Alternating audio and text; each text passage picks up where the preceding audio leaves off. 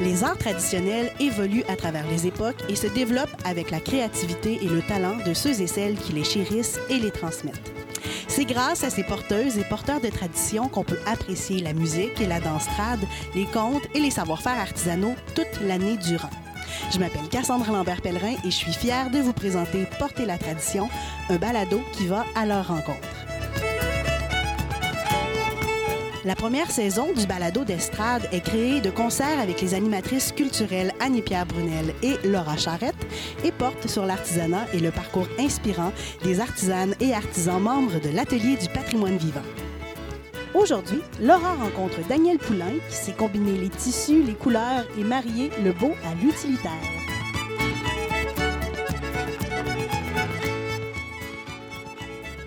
Salut, ici Laura, chargée de projet pour l'organisme Estrade. Aujourd'hui, j'ai le plaisir de rencontrer l'artisane Danielle Poulain, une artisane qui collabore avec notre organisme depuis quelques années maintenant. Bonjour, Madame Poulain. Bonjour. Pour commencer notre entrevue, est-ce que vous pourriez tout simplement me parler de vous? Je suis tout d'abord euh, une infirmière euh, de profession. Mais avant d'aller euh, mon cours d'infirmière, j'ai fait ma formation avec euh, les sœurs de la congrégation Notre-Dame à l'Institut familial à Sainte-Marie-de-Beau. C'est qui m'a amené à finalement, une fois que j'ai pris ma retraite, à reprendre cet amour-là pour le textile en général. Et je suis devenue courte pointière. J'ai eu des cours, je me suis spécialisée. Et maintenant, en plus de faire des, expositions, j'enseigne la courte pointe. Oui, puis c'est quoi qui vous a accroché dans la courte pointe? Pourquoi cette technique-là plus qu'une autre? Ben, euh, parce que j'étais tannée de coudre.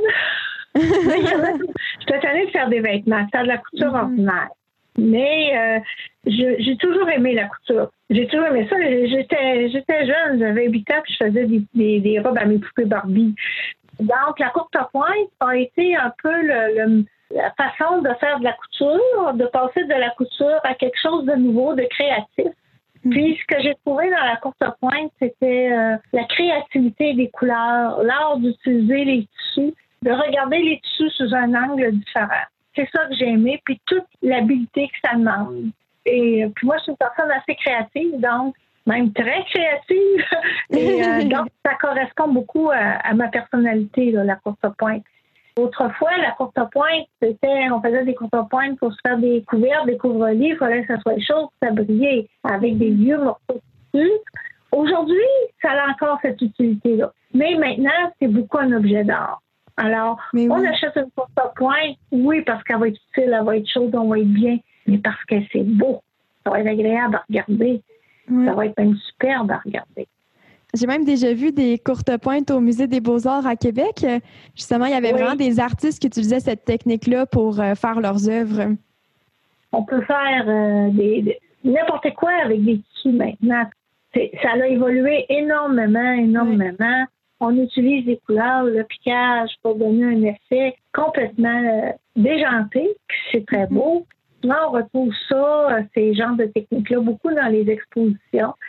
Et là, on va, on va voir des belles choses. On va voir du trois dimensions. On va voir, euh, regardez, on peut faire des pots de fleurs en courte pointe. Mm. Mais quand on va faire toutes ces belles choses-là, ben, il faut apprendre la base de la courte pointe. On s'en sort pas. Il faut savoir un peu quoi. Et surtout, ce qui est en arrière de la courte pointe, c'est que c'est une couture qui est précise, la taille des morceaux est précise et la, couture est précise. C'est ce qui fait la beauté de tout ça, de l'assemblage. C'est quand l'assemblage est fait avec précision.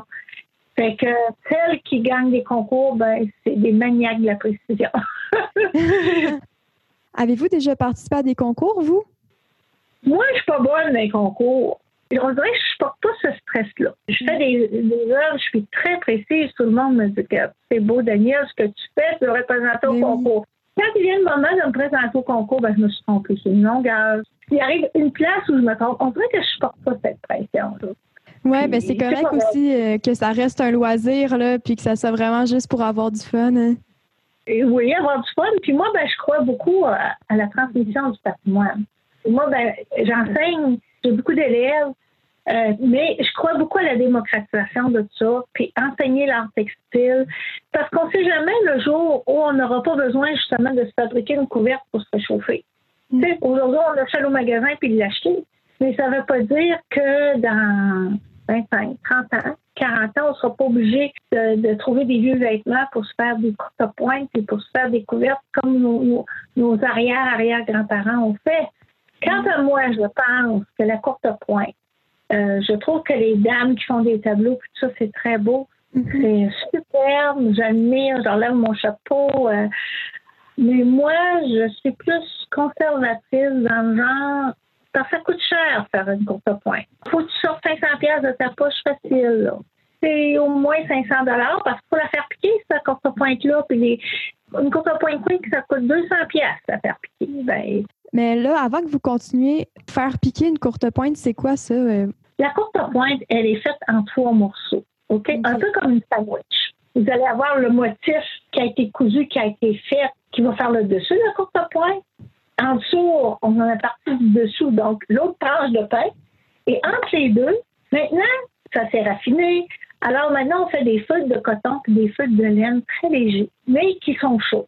Donc, on met ça entre les deux. Pour réunir ça, parce que ça va être entre les deux. Si vous faites une couture tout autour, ben, ça va pocher. Puis, vous allez avoir trois morceaux qui vont être complètement indépendants l'un de l'autre. Puis, ça, ça veut dire avec une aiguille, puis un fil, on passe au travers des trois morceaux, puis on sort sur le dessus, puis on passe, puis on sort. Et là, ça, ça permet de réunir les trois morceaux, puis de rendre l'assemblage solide. Donc, il y a des dames qui s'achètent des gros métiers. C'est une espèce de machine à coudre. Et là, ils embarquent les trois morceaux ensemble là-dessus. Et là, ça, ça coupe les trois pièces ensemble selon un motif déterminé. Et ça aussi, ça rajoute à la beauté de l'œuvre. Dépendant de le motif qu'on choisit, la couleur du fil qu'on choisit. Donc, les types de piquage, sur le piquage à la main, tu le piquage sur ces gros métiers-là, et entre les deux, tu le piquage sur la machine domestique. Une petite pièce, ça se fait très bien sur une machine domestique. Mais une grosse courte point queen, moi, euh, je recommande pas ça. Puis, va, va s'appliquer par une dame qui a un vrai métier à piquer revenant à ce que je vous disais, que je vais un exemple, une courte pointe, c'était 500 pièces. Ben, quand tu dépenses 500 pièces, il faut que le 500 pièces ait une valeur ajoutée. Ben, il faut que ce soit de notre goût, puis il faut que l'objet soit utile. C'est pour ça qu'on va avoir tendance à faire des jetés, des couvre des choses comme ça, parce que ça va être utile. Moi, c'est mon motto à moi, ça. Il ne faut pas que la pièce, ça devienne quelque chose qu'on fait, puis qu'il va être serré dans un coffre, il va être serré dans une carte de robe. On a mis trop d'argent, trop d'efforts pour le, mettre quelque part, puis que personne ne le voit. Mais ben oui, c'est possible de marier utilitaire et décoratif. Tout à fait, tout à fait, c'est possible de marier ça. Avec la courte pointe, je trouve que c'est le médium, un des médiums les plus intéressants pour marier ça, parce que ça s'entretient bien. Maintenant, on les fait beaucoup en coton. Ben, ce qu'on fait, c'est qu'on lave les cotons, on les sèche à la machine. OK? Donc, ils vont avoir foulé déjà. Puis après ça, on les coupe. Fait quand on vient pour les relaver, ils ne bougent plus. On n'est pas obligé d'aller faire nettoyer ça, que ça coûte une fortune. Et on peut s'en servir à tous les jours. Et c'est ça qui est important.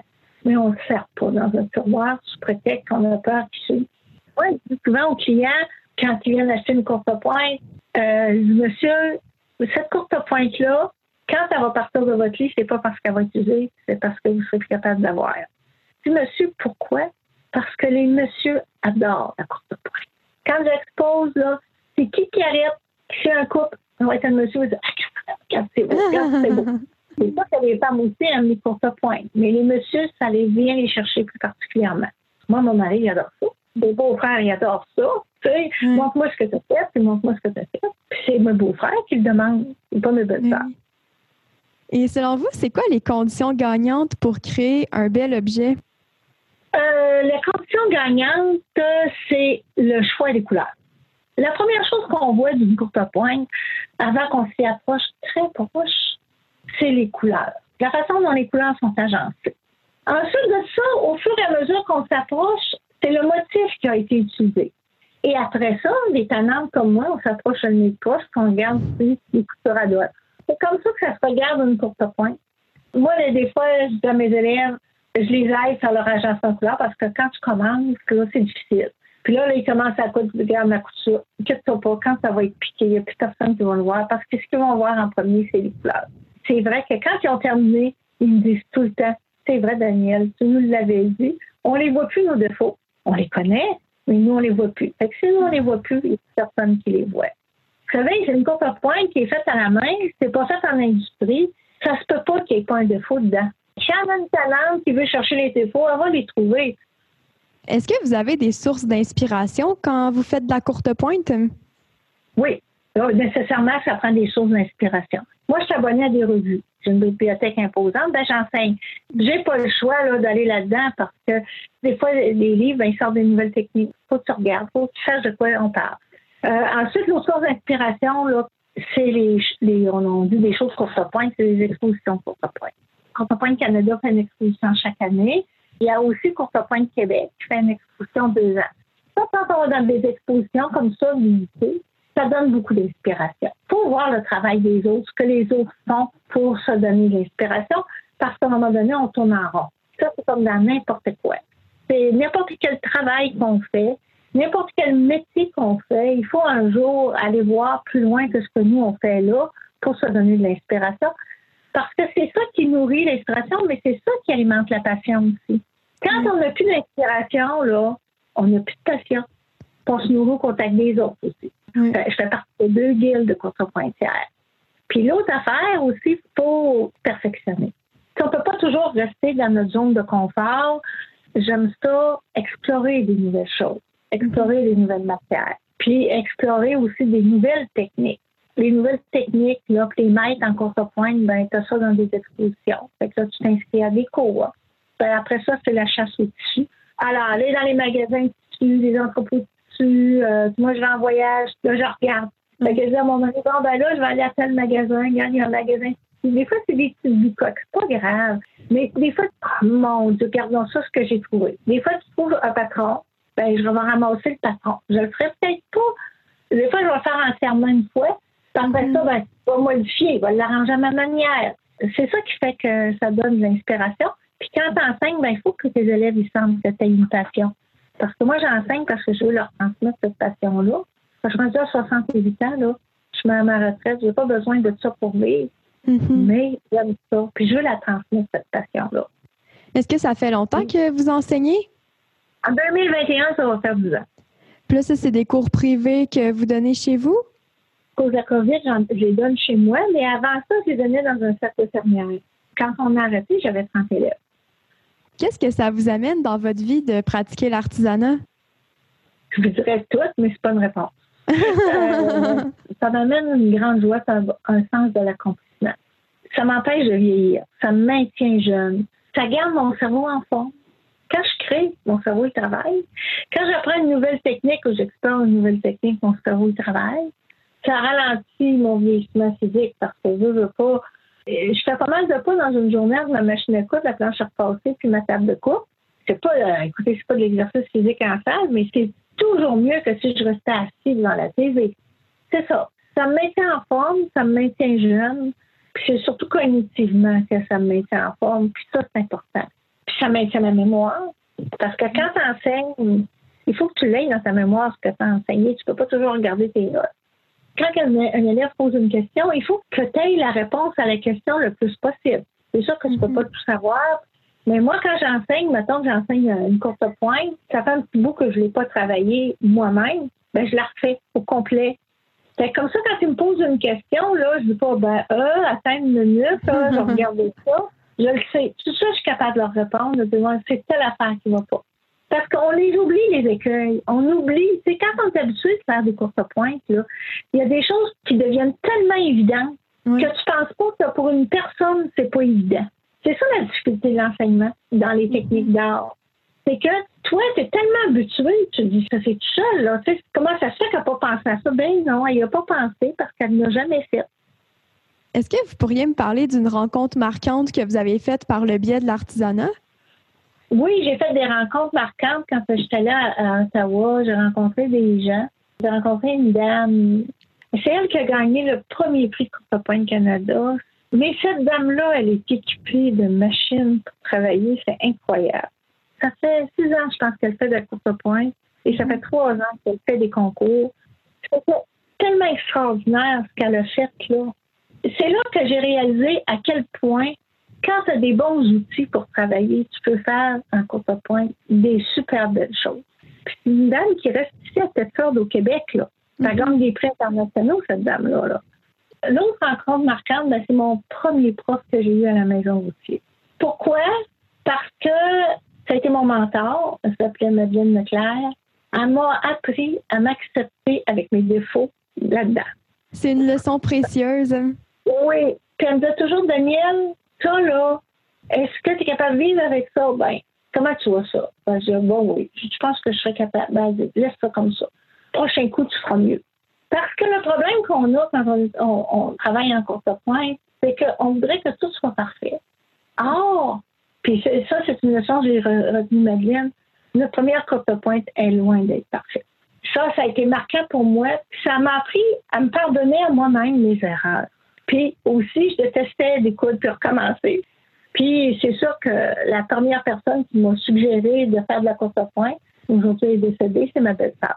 Euh, un petit peu dans ma retraite, elle dit Pourquoi tu n'aimerais pas suivre un cours de courte pointe avec moi Je suis sûre que tu aimerais ça. On partageait dans la couture la même passion. Puis mm-hmm. j'ai dit Ben, envoyé donc. J'ai dit Pourquoi pas? J'ai dit On a quelque chose à faire. C'est quoi les qualités qui sont nécessaires pour être une bonne artisane? La patience. Puis aimer ça. Regardez, là, souvent les gens me disent Vous devez être patiente, moi. Puis je leur réponds toujours Non, je suis passionnée. Quand on aime ça, là, ça va bien. L'autre affaire, il faut accepter d'apprendre. Si à chaque fois qu'on fait un point, il faut en démarcher deux, on n'avance pas, c'est pas agréable. Comme je disais, il faut apprendre à se pardonner, puis il faut apprendre à démancher, puis à recommencer. c'est pour ça que ça prend beaucoup de passion, puis de la patience avec. Mais quand on a beaucoup de passion, on dirait que la patience, suit. Parce que quand on a beaucoup de passion, puis que là, on est allé de démancher, on prend le morceau, puis on le met sur la table à côté, on va respirer, puis on vient après. Puis là, ça va bien. Puis quand on fait de la courte pointe, là, moi, je conseille jamais ça, de commencer un morceau puis de le finir. Ça vaut la peine, des fois, de partir un projet, on travaille dessus, on le laisse de côté, puis on revient. Surtout si on le crée, le projet. Si on fait un patron, ça c'est pas pareil. Mais si on crée le projet, ça vaut la peine de le laisser. Pour quatre jours, une semaine, on s'est reposé les esprits, puis on recommence. On a eu beaucoup plus de plaisir par la suite à réaliser notre projet. Maintenant, on pourrait continuer avec les questions en rafale. Première question, c'est quoi la toute première pièce que vous avez créée en artisanat?